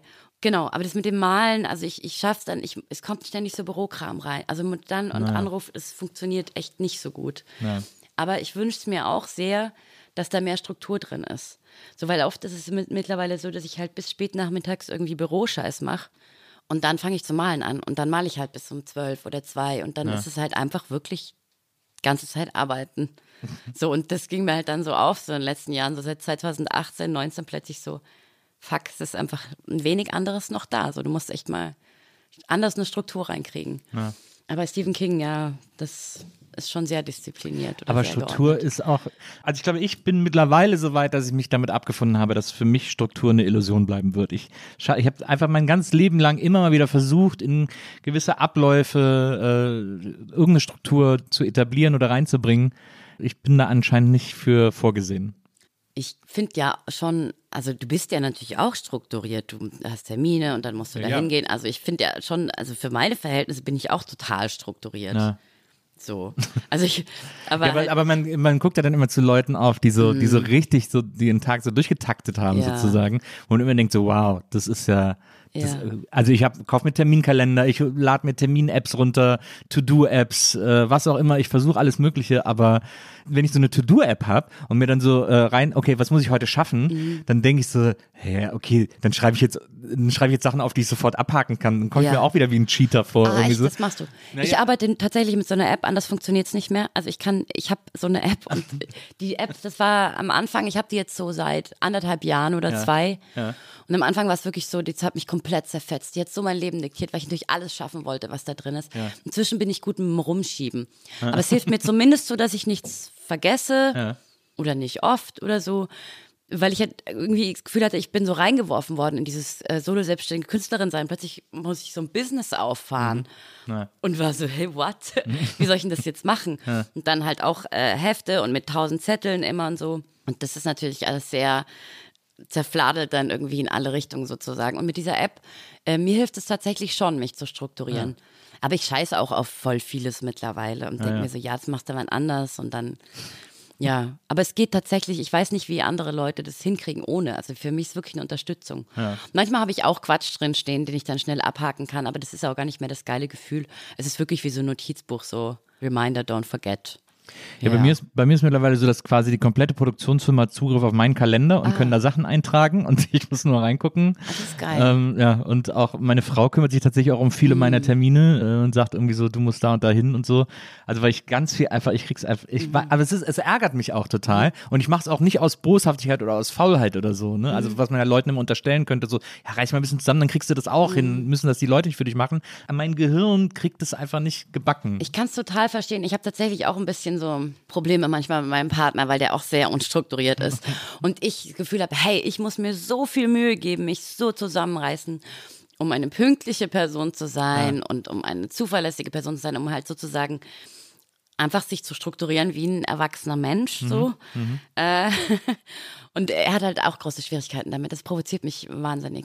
Provoziert mich Also da, wahnsinnig. da, muss, da muss ich sagen, Pünktlichkeit, das kriege ich alles schon hin Ja. mittlerweile. Ne? Pünktlichkeit und auch, ich halte auch Termine ein. Also ich schreibe mir jetzt manchmal auch irgendwie selber Termine irgendwie in den Kalender rein und so. Das kriege ich alles hin, aber es gibt trotzdem so ein übergeordnetes Gefühl von Struktur. Ich habe einfach überhaupt keinen strukturierten Tagesablauf. Mhm. Ähm, und da denke ich manchmal so, ich beneide Leute, die das haben. Also Aber du arbeitest auch von zu Hause aus Genau. nur. Ich glaube, das ist auch schwierig. Ich habe ja auch ähm, ein Atelier, wo ich arbeite, A, wegen dem Malen, weil das halt einfach stinkt. Das kann man zu Hause nicht machen. Hm. Aber ich brauche einen zweiten Ort. Und das ist für mich total wichtig, dass ich ins Büro gehe, sozusagen. Und dass ich zumindest die Struktur, auch wenn ich dann da sitze von, keine Ahnung, 10 Uhr vormittags bis äh, 12 Uhr nachts, ich habe trotzdem wieder einen anderen Ort, an den ich zurückgehe. Mhm. Ich schlafe zwar dann auch sehr auf dem Atelier, weil ich mir denke, hey, so fuck it, du musst morgen früh wieder da sein, pennst du halt hier. Aber ich probiere es nicht einreißen zu lassen. Und das hilft mir schon, also so künstlich von außen, sich das selbst eine Struktur zu geben. Oder dann halt Termine irgendwie auch so vormittags zu legen, dass ich halt auch aufstehe, weißt du? Sonst, wenn man halt so selbstständig ist und vor sich hin wuselt, das ist ja auch total schwierig einfach. Zu zerfasern, in den Tag rein zu zerfasern. Ja. Das kann ich sehr, sehr gut. Das Bild, das wir unseren, unseren GästInnen immer hinstellen. Bei dir, wie gesagt, habe ich sehr lange überlegt, wen können wir dir da hinstellen? Wer könnte eine Inspiration für dich sein? Oder wer ist irgendwie so in der Nähe? Und ich wollte dir vor allem keinen Typen hinstellen, weil es ja einfach genug Typen in der Kunst gibt. Und deswegen äh, habe ich mir für dich die Guerilla Girls ausgesucht. Yes. Von denen habe ich mal ein paar Arbeiten in äh, Washington im Museum gesehen und äh, fand das mega gut und habe gedacht, weil die ja auch sehr politisch sind, aber gleichzeitig auch, finde ich, eine gute, einen guten Humor äh, auch mitbringen in ihren Arbeiten, dass da vielleicht, dass es da vielleicht eine Schnittmenge zu dir gibt. Ja, da ist auf jeden Fall ganz, ganz große Vorbilder. Vorbilder von mir sogar, sind. ja. Naja, die sind halt irgendwie, äh, die haben schon ein bisschen einen heiligen Status, würde ich sagen, in der, in meinem feministischen Künstlerin-Bubble-Kreis, weil die halt irgendwie so auf Missstände aufmerksam machen, weil das Geile halt auch ist, sozusagen die Schnittstelle von Kunst und Aktivismus, die da irgendwie schön sich mischt. Ja. Und äh, äh, ich wäre gern Teil von ihnen, aber man weiß ja nicht, wie man da reinkommt Nice. in die Guerilla Girls. Und es gibt ja, ich bin zwar nicht äh, Mitglied da, aber es gibt ja in Österreich zum Beispiel die Burschenschaft Hysteria. Kennst du, oder? Das genau. äh, Stefanie Sargnagel und so. Ne? Genau, ja. und Lydia Haider, mit der ich an der Volksbühne auch jetzt zusammenarbeite, Mhm. sind sind da, äh, munkelt man, Mitglieder. ähm, genau, und das finde ich ist so ein bisschen eine, eine Form von Kunst und Aktivismus. Obwohl sie ja schon sagen, sie meinen das einfach komplett ernst. Naja. Also for real. Ja. So, genau. Das finde ich auch, ähm, ist auf jeden Fall was äh, sozusagen entstanden ist in den letzten Jahren, wo- ich das Gefühl hatte, da waren die Guerilla Girls auf jeden Fall auch Vorbilder, vielleicht, maybe. Ja. Man merkt das ja in Interviews immer, dass dir sozusagen die politische Komponente äh, oder gesellschaftspolitische, jetzt nicht äh, parteipolitisch, so wie Beuys, der, die- der die Grünen mitgegründet Das war hat. eh okay. Kennst du das Lied, das geile? Sonne statt Regen. Ja, Ja, oh, love it, ja. Okay. Also, äh, dass es ja auch um so eine gesellschaftspolitische äh, Komponente geht, weil du dich auch sehr für Feminismus einsetzt. Du hast ja auch äh, Texte geschrieben, äh, zum Beispiel für einen, äh, einen, einen ganz wunderbaren äh, Text, aus dem du auch online vorliest, äh, für, warte, ich lese es kurz ab, damit ich es nicht falsch sage, äh, und wie wir hassen. Ein, ein Buch mit 15 Hetzreden gegen das Patriarchat. Und da hast du auch einen, einen Text für geschrieben, den du, den du auszugsweise ähm, äh, vorliest online, der extrem lustig ist. Ich habe sehr, sehr lachen müssen. ähm, der wahrscheinlich wahnsinnig viele Leute auch provoziert und aufregt und so, der ja tatsächlich auch sehr aktivistisch ist auf eine gewisse Art und Weise. Ja, weil ich gegen Hoden hate, meinst du? Und Das fand ich, das mit den Salzburg Hoden konnte ich hate. sogar verstehen. Also Ja. ich finde Hoden auch wahnsinnig hässlich. Gegen was hate ich denn noch? Yoga? Ja, du hatest vor allem, was mir am besten gefallen ist, dass du gegen Ananas hatest. Und äh, das stimmt gar nicht, Nils. Ich liebe Pizza Hawaii. Jetzt ist Secret. Ich liebe Pizza Hawaii abgöttisch. aber es ist so lustig, Ähm, wie du gegen ist Ananas lustig, hatest. und dass ja. Die Ananas wird auf dem Grab eurer Kinder äh, ja, genau, die so. Ananas. ähm, Aber es ist ja, ich meine, es ist ja tatsächlich auch ein lustiger Text. Man merkt ja, dass du da einfach so einen Rundumschlag machst und, und über Dinge hatest, über die sich gut haten lässt. Es ist Sozusagen. tatsächlich so Lydia Haider, mit der ich eben auch in der Volksbühne arbeite, ganz viel, die hat es herausgegeben und die hat mich gebeten, ich soll doch, eine, die, die gibt dieses Buch heraus, ob ich nicht einen Text schreiben will. Und ich hatte seit der Schule keinen Text mehr geschrieben. und es war wirklich schwer. Ich habe dann mich halt hingesetzt und, und vor allen Dingen so loshaten. Ne? Ich hatte das vorher auch noch nie gemacht. Und dann habe ich mich hingesetzt und es ging tatsächlich mit Katzenhaten. Das war der erste Abschnitt, den ich dann geschrieben hatte. So gegen Cat-Content konnte ich dann irgendwie plötzlich haten. Weil es gab so eine Person auf Insta und die hat immer ihren fucking Cat-Content und es hat mich so krass genervt irgendwie. So Katzen, Katzen, Katzen. Und damit ging es los und dann konnte ich mich so reinfinden. Und manche, gegen manches lässt sich einfach gut haten und es ist mir aber auch egal. Oder ja, Hoden können ja auch was ganz Schönes sein, wenn man sie ordentlich pflegt, Männer. Dann Ja, aber die, die, es gibt kaum Hoden, die im Alter schöner werden. Ja, das stimmt. Ja. Das ist einfach, das ist Ja. einfach, äh, da ist, kommt dann die Könnte man- Schwerkraft dazu. Chirurgie, Und Chirurgie. Dann haben wir, den haben wir den Salat. Chirurgie. Ich habe ja Sprunghoden, Ja, praktischerweise. Die verschwinden immer so in der Leiste. Ah, okay, krass, sind die dann ganz weg. Ja, das ist dann einfach leer.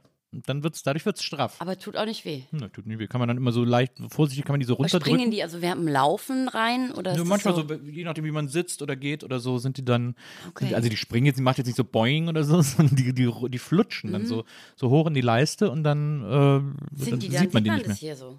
Nee, das sieht Nee, man gar nicht, sieht man der gar- Leiste Ah, weil ist ja Leiste ist ja unten, ne? genau. Äh, Das, das sieht man dann nicht, aber dann ist einfach, dann ist sozusagen der Sack leer. Ah, krass. Ja, Und, ich habe äh, ich hab so flache Brustwarzen. Ja. Das nennt man, das widerliches Wort irgendwie, Eulennester. Glaube ich, Eulennester war das ja. Und die gehen so nach innen.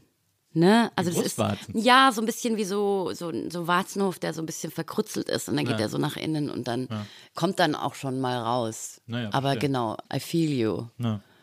Bruder. Aber es, ist, also, es gab auch damals, als ich irgendwie, als ich Kind war, meine Mutter hat das dann irgendwie mitbekommen, hat die irgendwie beim Arzt gefragt, ob man das jetzt operiert, weil das kann man operieren so. Mhm. Und dann hat der Arzt gesagt, ja, aber, also können wir machen, aber ist einfach nur kosmetisch. Mhm. Und deswegen wird das nie gemacht, deswegen habe ich es bis heute. Okay. Ja. Aber deswegen kann ich da, da, kann ich, da kann ich auf jeden Fall immer, äh, ich weiß nicht, ob es daran liegt, aber ich bin auch so ultra übertrieben empfindlich an den, an den Hoden.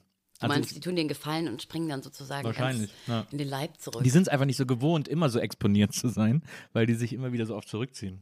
ja, spannend. Ja, das, wie bin ich da jetzt abgebogen? Wir haben über Ähm, Hodenhassen geredet und du wolltest aber sagen, dass deine Hoden was Besonderes sind. Und das erkenne ich an.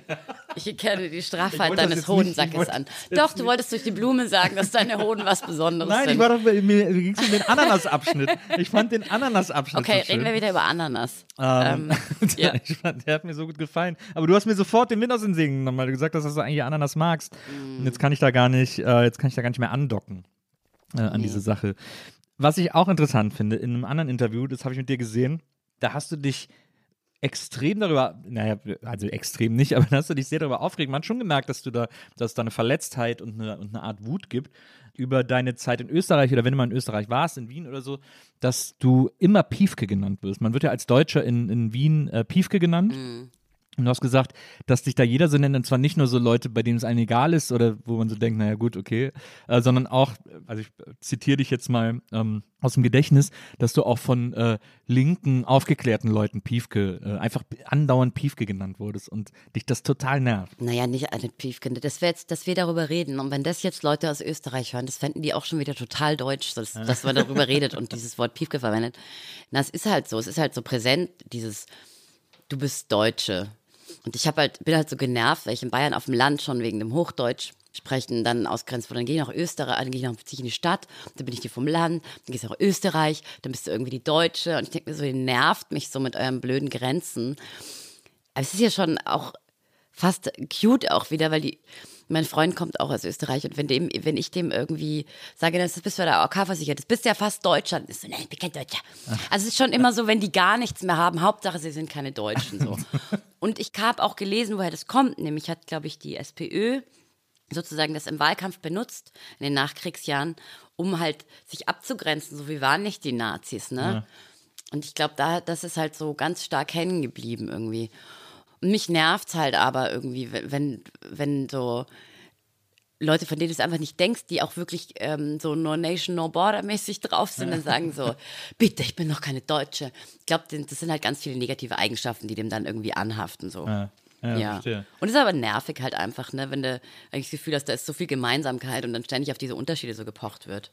Ich hatte, ich hatte nur die ganze Zeit gedacht, dass das so, dass einem das so egal wäre. Also ich habe es ja nicht erlebt, deswegen kann ich es nicht äh, sagen. Aber ich, ich habe dann immer gedacht, so, naja, dann sollen, sollen mich doch nennen, wie sie wollen. Also das ist ja, das ist ja so eine, so eine, so eine Kabelei im, im Wiener Schmäh, den Deutschen immer Piefke zu nennen und so. Das, Das ist, ist halt so eine Grenze zwischen der Kabelei und zwischen dem beleidigend werden Ja, und zwischen dem, vielleicht dann denke ich mir manchmal, okay, vielleicht bist du einfach auch schnell gekränkt. Aber es nervt mich einfach. Und Mhm. manchmal ist es dann auch wirklich kränkend, wenn das ständig herausgestrichen wird. Und ich finde, da findet schon auch eine reale Ausgrenzung auf eine Art irgendwie statt. Mhm. Auch von Österreichern, die irgendwie im Ausland leben, also in Deutsch, in Berlin leben zum Beispiel. Da findet es findet schon immer so statt, so eine, wo ich das Gefühl habe, das ist dann schon, die müssen sich schon immer als was ganz Besonderes irgendwo fühlen, egal wo sie sind. Was sie leider auch sind. Das ist ja das Schlimme irgendwie. Also ich finde ja wirklich auch, ich liebe ja Österreich total und ich liebe auch die WienerInnen ganz sehr, aber gleichzeitig hasse ich sie eben auch. das ja. ist aber, glaube ich, so geht's, glaube ich, geht's sogar den WienerInnen selbst äh, mit Die sich heißt, selbst. ja, ja, Wien heißt Wien. Es gibt ein T-Shirt von Martin Grande, das ist ein ganz toller Künstler auch. Das heißt, äh, da steht drauf, Wien heißt Wien. So ist es auch. Ja. Nochmal also ein bisschen auf diese auf die Sachen zurückzukommen, äh, die du die du jetzt gerade vor allem aktuell machst. Du hast ja mit deinem äh, Freund zusammen, mit deinem Partner zusammen auch, wie nennt man das, ein, ein Künstler, ein Künstlerduo gegründet, mit dem ihr auch, ich glaube jetzt diese Woche auch was hier in Berlin äh, an der, der Volksbühne gemacht habt, da in diesem Pavillon. Ne? Genau, im Sternschuppen heißt der. Äh, ist der Pavillon rechts Ich wusste in der übrigens Volksbühne. nie, dass dieser Pavillon einen eigenen Namen hat. Hat er auch, der, der existiert auch erst seit der Spielzeit jetzt. Ah ja, okay. Genau, in den Polish ist es wichtig, das ist so ein Laden für Hoch- und Trinkkultur. Ja. Genau, das heißt, es sind Ausstellungen im Sternschuppen. Das macht eben Valentin Wagner, mein Partner, zusammen mit Samuel Casata. Wir treiben den und es war eine Lücke frei und dann haben, wir heißen Spazi Spezial. Weil es ist Spazi, Spazi, Spazi, Spazi, Spazi wird sich gern genannt in Bayern und Österreich. Und da hatten wir eine kurze Ausstellung jetzt, genau. Und wir arbeiten aber auch zusammen. Ich habe den, den Toten Salon im Roten Salon, je letzten Freitag im Monat. Da arbeiten wir auch zusammen als Spazi Spezial. Genau. Und jetzt machen wir bald auch noch Musik.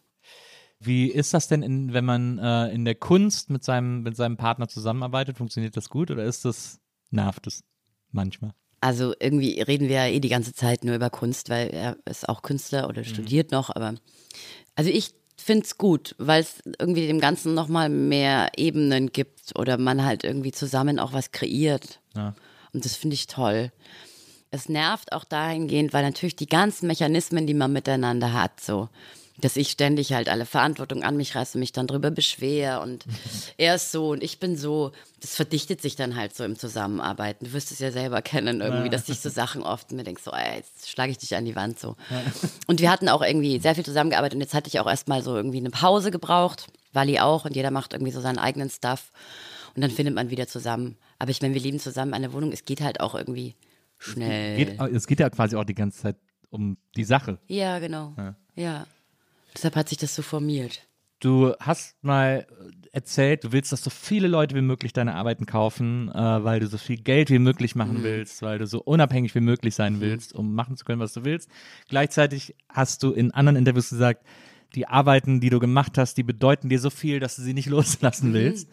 Wie kann man diesen ganz offensichtlichen Konflikt irgendwie lösen? Mit Geld. also, mh, es gibt tatsächlich Arbeiten, die ich eigentlich nicht hergeben mag. Mehr. Ähm, es ist immer leichter, wenn die Arbeit noch frisch ist, Ja. sie los Weil du noch keine abzustoßen. Bindung dazu aufgebaut hast. Genau. Ja. Schlimm ist es bei Sachen, die länger bei mir zu Hause hängen, weil ich einfach dann echt eine Bindung habe. Und dann sage ich halt auch einfach so, die verkaufe ich jetzt nicht. Aber ich mache jetzt irgendwie, was haben wir vorher gesagt, 480 Arbeiten im Jahr. 480, Schlechte. 480 für den Nee. Mülleimer und 20 werden ausgestellt. Also ähm, ist schon okay. Ähm, ich finde es schön, wenn es Leute haben, wo ich das Gefühl habe, die haben einen Bezug dazu und die lieben das halt auch irgendwie sehr. Ja, das hast du mal Wärme erzählt. Du magst dazu. so Sammler, die, so, die sich das so absparen, sich eine Arbeit von dir, von dir kaufen zu können. Das Absparen war gar nicht so gemeint, aber ich habe schon das Gefühl, dass eine, wenn jemand halt da wirklich so das unbedingt haben will Mhm. oder sich so total krass drüber freut, weil natürlich einfach Geld eine Rolle spielt, das für mich halt einfach auch was Schönes, ist, dass ich weiß, okay, das Baby ist gut aufgehoben da. Ja. Ja. Du hast auch gesagt, dass quasi die für dich die Kunstsache erst anfing, ernst zu werden oder äh, ein, ein Lebensmodell zu werden, als du angefangen hast, dich auch zu präsentieren, also auf Instagram deine Arbeiten zu zeigen und stattzufinden und dich als Künstlerin auch öffentlich zu positionieren und sichtbar zu machen und so. Dass das vorher irgendwie nicht so, vorher war es halt kompliziert und ab dem Moment fing das an, dass du das eben auch leben konntest und damit irgendwie auch, auch arbeiten konntest. Genau, sozusagen. es waren äh, Sichtbarkeit und finanzielle Aspekte. Das geht ja Hand in Hand ganz oft. Ich habe da lang gewartet, weil mich das so genervt hat, wenn alle immer so am Handy hingen mit Instagram und habe dann einen Account gemacht und habe mal Bilder drauf geladen und dann plötzlich ging das halt so erstmal sacht los. Und dann haben Leute das wieder gesehen und haben irgendwie gefragt, hey, willst du nicht da und da ausstellen in irgendeinem Foyer von irgendeinem Kino? Äh, So ist es dann halt, ne? Aber dann macht man das irgendwie alles und ähm, für mich hat es einfach schon äh, so eine Wende bedeutet tatsächlich. Nachdem ich da in München hockte und einfach alles so durch hatte und dann war es so, okay, what am I gonna do now?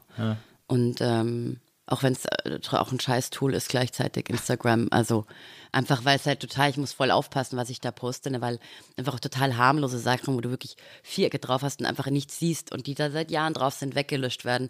Man hat ja wie so einen Account dann, glaube ich, ich glaube, die zählen so ein bisschen mit, wie oft du jetzt schon gegen die Regeln verstoßen hast und ich muss halt auch ständig Angst haben, dass mein Account gelöscht wird tatsächlich äh, von Instagram. Ist ja krass. Genau, und das ist für mich aber einfach, da geht's ja irgendwie nicht um nichts. Da geht's einfach wirklich um mein Geschäft sozusagen. Und ich finde es so krass, dass irgendeine Firma die Macht hat, das zu tun, weil die haben ja keine Richtlinien. Die sagen immer Gemeinschaftsrichtlinien und ich denke mir so, Leute. Und dann äh, erlauben sie es in der Story doch wieder zu posten, aber im Feed nicht oder umgekehrt. Also das ist halt, da sitzen halt irgendwelche armen Socken, die das ganz schnell entscheiden müssen. Aber für mich bedeutet es leider sehr viel. Also es ist total absurd, was für eine Macht eine Firma da hat. Und ich finde es ganz schrecklich. Und ich wünschte, es gäbe irgendwas anderes, wo man sozusagen, man kann ja sogar auf Instagram so Kanäle anmelden, wo es um Geburt geht oder so. Ja. Ne?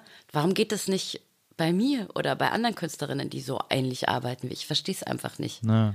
Also wenn du als dich als Künstlerin positionierst, dann bist du natürlich auch sozusagen Teil äh, dieses dieses Kunstmarktes, äh, den es jetzt den es jetzt gibt und sind das nicht irgendwie anstrengende oder crazy times, so wie der Kunstmarkt heutzutage funktioniert? Also jetzt es gibt einfach finde ich, was man so mitbekommt am, am Kunstmarkt gibt es einfach mittlerweile Sachen, ich komme auch wirklich nicht mehr mit, also Stichwort NFTs ist ja zum Beispiel so der Super Nightmare, weil man überhaupt nicht, was ist jetzt los? Was, was kauft ihr da? Ich, worum geht's? Man kapiert es einfach gar nicht mehr. Und so kann einem das ja durchaus auch gehen. Wir sind ja noch ein bisschen fast eine Generation, ähm, dass man da irgendwie als, als Künstlerin irgendwie denkt, man muss jetzt auf Instagram Account machen, wo irgendwie Mark Zuckerberg äh, sagt, das Foto, das Bild ist okay, das Bild ist nicht okay. Da ist doch, da denkt man doch so, ey Leute, das ist doch, was soll das denn? Ja, aber alles? überleg dir mal. Also wir sind halt so Boomer, möchte ich damit sagen. Du bist, du sagst, Ich du bin bist Boomer. Boomer. Ich, technisch gesehen, habe ich irgendwo mal gelesen, dass ich noch ein Millennial bin gerade.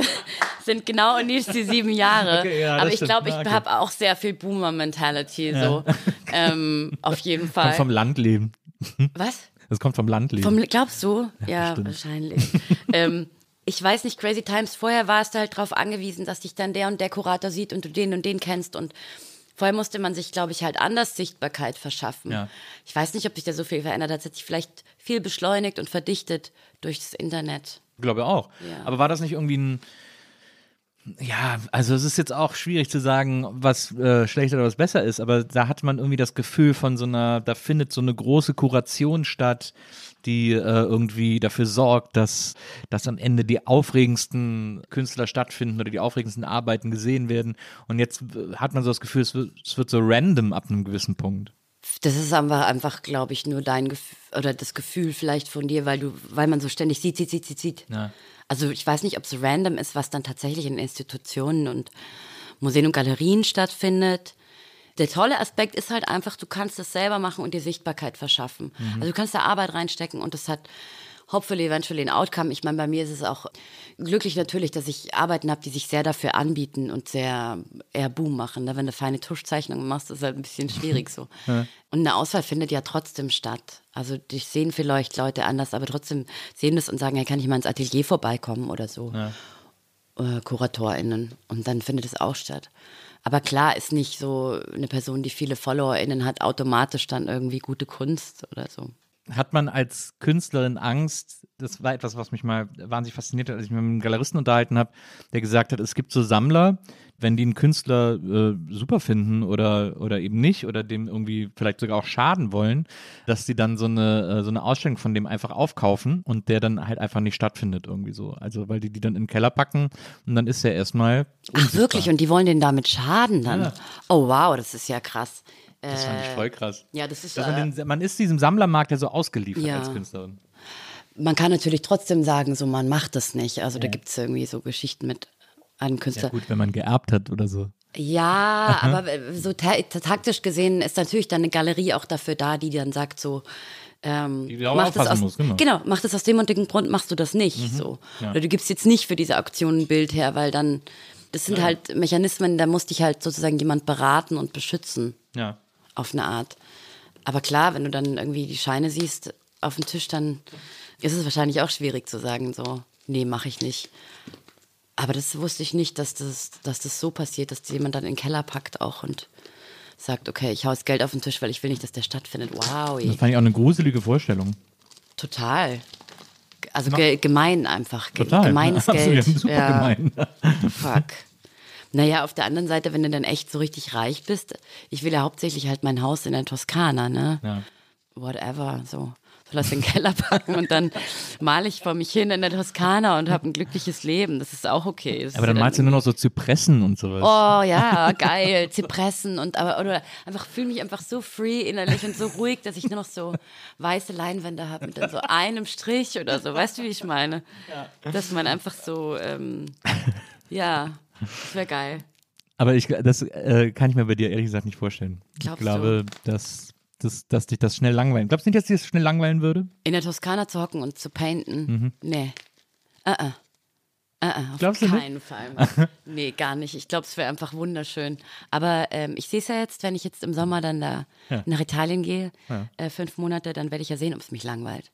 Ja, fünf Monate reicht, glaube ich, noch nicht zum Langweilen. Aber so, Forever, meinst du? ja, wenn du so ein, zwei Jahre da bist, ist, glaub, kommt, glaube ich, irgendwann der Punkt, wo du denkst so, naja gut, das, ich weiß jetzt, was hier morgen Na, man hier muss halt vielleicht coole Leute mitnehmen oder man muss halt dann einfach ab und zu nach Berlin fahren. Ja. Oder? Oder du machst so ein, oder du machst sowas wie so eine, äh, es gibt doch diese äh, Villa in der Toskana, wo KünstlerInnen immer so Stipendien kriegen, um dann da irgendwie Villa nachher- Massimo. So, äh, genau. Du machst dann auch so eine private Villa Massimo, wo du dann so immer das wär wieder. geil. Nee, oh, ja, obwohl. Ja. Du machst dann so einen kleinen, so einen kleinen Teil, baust meinetwegen den Schuppen aus oder so, Ja. dass man da auch so autonom leben kann und lädst immer wieder junge KünstlerInnen ein, die da irgendwie So für zwei Monate arbeiten dürfen. Ja, voll. Das gibt's, glaube ich, auch mehr solche Leute, die solche Sachen machen. Auch in Brandenburg zum Beispiel. Das kö- in Brandenburg. Ja. also es gibt Leute sozusagen, die dann irgendwelche Höfe aufkaufen oder alte. Bahnhöfe und dann sagen, hey, it's boring alone, wir machen so eine Residency, kannst dich bewerben, dann kannst du ein paar Monate hier mit uns leben. So, ja, cool. das wäre wär schon ein guter Plan eigentlich. Ja. Ja. Dann äh, bewerbe ich mich auch, wenn du das. Wenn du Äh, das ich nehme dich ausschreibst. sofort. Ja, hol dir ein Feuer. Da musst du schnell zurückkommen, um dich zu verabschieden. Ja, okay, wir sind bei der Verabschiedung. Ich, ich würde mich auch freuen, wenn wir noch 800 Jahre reden würden. Du musst unbedingt wiederkommen und nächstes Mal äh, ranken wir dann äh, die besten Take That Songs zum Beispiel. Oh yeah. Was war das eigentlich mit der Kelly Family? Du hast dann in einer dieser Stories noch so eine, so eine bravo Autogrammkarte von, ich glaube, Angelo Ja, äh, genau. äh, gezeigt. Die hatte gesagt, ich irgendwo. Warst du Kelly Family Fan? Natürlich war ich Kelly Family Fan. Und meine Schwester und ich weiß noch, wir saßen in der Badewanne und hatten diese CD und äh, haben gedacht, bis auf einen sind das alles Frauen. Und das hat mich dann ultra reingeflasht. Auch wie alt war ich denn da? Auch elf oder so. Dass das halt Männer sind mit so ganz langen Haaren. Ja. Die erste genderqueere Voll. Band. Mhm. Ja. Auf jeden Fall, würde ich so sagen. Mega gut. Es gibt ja von Bernd Begemann das schöne Lied Kelly Family Feeling äh, zusammen mit Sophie Reuss, äh, wo er singt, du und ich, wir haben das Kelly Family Feeling, gammelig, aber zusammelig. Oh, wow. Das, ich, das ist sehr, sehr niedlich. Schön. Sophia, das, ich fand das äh, super aufregend, äh, dieses Gespräch. Ich habe mich mega gefreut, dass du gekommen bist. Ich fand das äh, super, super interessant. Es hat einen riesigen Spaß gemacht, mit dir über diese ganzen Sachen zu reden. Und äh, ja, ich würde mir wünschen, dass du ganz bald wiederkommst. Dieses Jahr ist Documenta, vielleicht treffen wir uns nach der Documenta wieder. Und gehst du auch zur Documenta? Weiß ich nicht. Interessiert dich das überhaupt? Ja, ich gehe dann durch, mach so, ja, wir können, wir fahren zusammen und machen dieses Ja, Ja, Nein, Nein-Ding. Ah ja, Das ist gut. hm, Gehen wir absolut. durch, so nach Gefühl quasi. Genau. Ähm, ja, ich werde auf jeden Fall hinfahren. Dann Ja. kann ich mir danach alles von dir erklären lassen, zum Beispiel. Ach oder, so. Gott, oder wir nee, das kannst du uns auch darüber, was wir am besten fanden. Ja, Äh, genau. Und schwärmen uns gegenseitig Gerne. von den, von den interessanten Sachen vor. Und von den schlechtesten Sachen. Das macht immer, also Lästern macht schon auch echt krass viel Spaß. Ja, das stimmt. Lästern Ja. ist auch wichtig. Ich gehe immer in Köln fast immer ins äh, Museum Ludwig. So die ständige Ausstellung, da gibt es so ein paar Sachen, die ich mag, die ich mir dann immer angucke, so immer, die gleichen Bilder sozusagen, immer die gleichen Arbeiten. Und manchmal sind ja auch die Sonderausstellungen ganz gut. Und einmal war ich da bei der, äh, wie heißt der nochmal, äh, Matthew Barney, ähm, diese Creme Master. Creme Master Cycle, die sind genau. toll. Da liefen Ja. ja die Filme den ganzen Tag hintereinander und so. Und dann waren so ein paar Objekte aus den Filmen ausgestellt. Das war auch eine super Ausstellung. Den finde ich auch ganz, ganz toll. Ja, das hat mich auch, nämlich ganz am Anfang meines Studiums auch kennengelernt, Matthew Barney. Ja. Und dachte mir, so, boah, solche Filme machen. Und dann habe ich so meinen allerersten Film, aber der ist total trashig geworden. Aber so Matthew Barney, ja, einer der großen auf jeden Fall, ja. Da, ich, hab, ich weiß noch, ich kann mich an eine Szene erinnern, da saß ich irgendwie, die hat so 20 Minuten gedauert, wo so fünf Cadillacs in so einem Foyer ein Auto die ganze Zeit zu Schrott fahren. So, die setzen immer wieder zurück. In der Mitte steht ein Auto und diese fünf Autos kommen aus allen Richtungen und fahren immer wieder gegen das Auto, bis das nur so ein kleiner Haufen Geil. Schrott Oder wenn du ist. so ein Super Budget geil. hast, dass du solche Dinge durchziehen kannst. Das Es ist immer, nämlich das Geile bei dem. Ja, es ist halt immer eine Budgetfrage, Na gell, ja. wie arg man auffangen kann, ja. Auf jeden Fall. Was ich noch fragen wollte, ähm, äh, also wo du in München studiert hast, Mhm. ähm, bei deinem Professor Stefan Huber, Mhm. äh, bei dem du in der Klasse warst, der macht das ja nicht mehr und dann ist so ein Buch rausgekommen, wo so ihm zu Ehren irgendwie so ein Wörterbuch, bla Mhm. bla bla, wo so ganz viele Fotos von seinen diversen Klassen drin waren, was die so Ja. für, gemacht haben mit ihm und so. Und da habe ich auch so ein paar Fotos mit dir gesehen und ihr habt äh, euch auf einem Berg etwas von Reinhold Messner erzählen lassen. Das war eine Ausstellung sogar dort. Das ist es, was war denn da, Reinhold Messner? Also ich habe da gar nicht mitgemacht bei der Ausstellung, aber die Klasse, Huber hatte irgendeinen Bezug zu Reinhold Messner und dann war da die Klasse und haben da Arbeiten gemacht. Das war eine sehr schöne Ausstellung. Ähm, ich weiß gar nicht, ob er persönlich da war. Das ist ein Museum da, glaube ich, oder? Keine Ahnung, es sah so aus, als würdet ihr alle auf dem Berg sitzen. Ja. Und dann stand halt Reinhold Messner da und hat irgendwie doziert. Bestimmt zur, zur. Eröffnung oder so war das. Ja. Ich Kann mich nicht dran erinnern. Ich glaube, das Okay. war noch so zu wilden, wilden, wilden Zeiten mit viel Wodka damals. Ja, lange her. Ist ja auch sehr kalt auf so einem Berg, da muss Ja. man sich ja auch von innen warm halten. Ja, genau. Ähm, also nochmal vielen, vielen Dank, dass du, dass du heute da gewesen Danke bist. dir, Nils. Ich fand's mega cool. Danke, Wenzel, dass du heute unser Producer warst. Danke für den Kuchen, lieber Wenzel. Stimmt, danke für den Schoko-Schock. Und äh, wir hören uns nächstes Mal wieder hier bei der Nils Bokeberg Erfahrung. Bis dahin, liebe Leute, macht's gut und äh, passt auf euch auf. Tschüss. Tschüssi.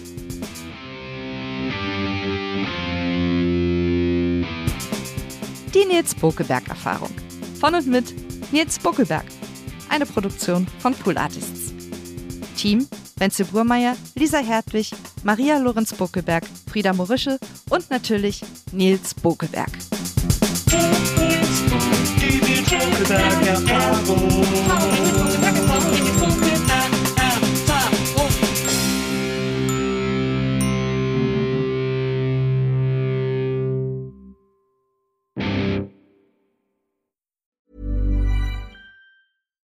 it's Paige DeSorbo from Giggly Squad. High quality fashion without the price tag. Say hello to Quince. I'm snagging high-end essentials like cozy cashmere sweaters, sleek leather jackets, fine jewelry, and so much more. With Quince being 50 to 80% less than similar brands. And they partner with factories that prioritize safe, ethical, and responsible manufacturing. I love that. Luxury quality within reach. Go to quince.com slash style to get free shipping and 365 day returns on your next order. Quince.com slash style.